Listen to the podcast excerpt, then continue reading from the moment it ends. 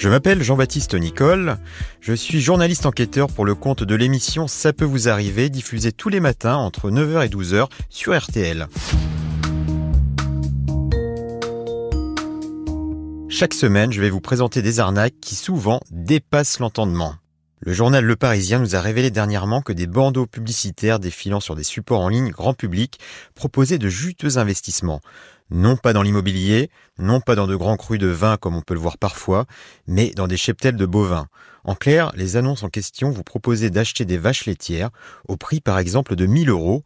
Une fois l'argent versé, il était prévu que ces vaches restent ensuite en possession de l'éleveur, mais en contrepartie, chaque mois, vous deviez toucher une rente de 12 euros.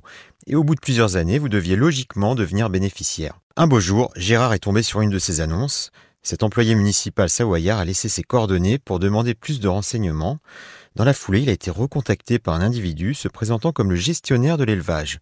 Gérard a tout de suite été mis en confiance et comme il nous l'explique, il s'est laissé tenter. J'ai commencé à acheter deux bêtes comme ça, par curiosité. Et j'ai acheté deux bêtes et puis euh, euh, 15 jours après, à la fin du mois, hop, je reçois 24 euros sur mon compte.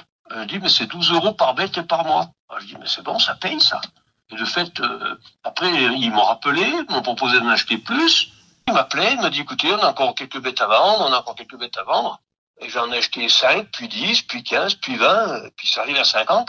Là, j'ai acheté 50 bêtes au mois de mars, la dernière euh, au mois de mars. Et après, ben, ça payait. Avril, mai, juin, euh, juillet, euh, c'est tombé 600 euros sur mon compte. Ça, je dis, ben c'est bon, euh, la rente est partie et je vais donc euh, rembourser mon investissement assez rapidement, quoi. En l'espace d'une centaine de mois à peu près, quoi, 8 ans. Malheureusement pour Gérard, le tableau était trop beau, car les pseudo-éleveurs ont toujours voulu qu'il investisse davantage.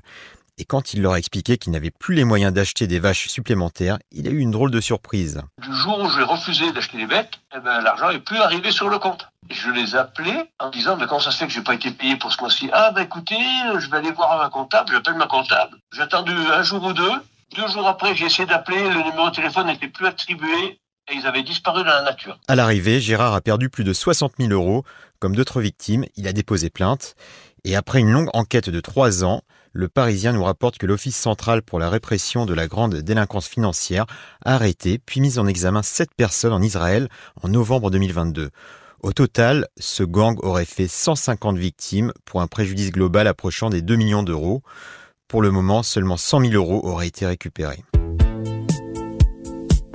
Voilà, c'était Jean-Baptiste Nicole. Je vous retrouve la semaine prochaine pour vous présenter une autre arnaque invraisemblable. À bientôt.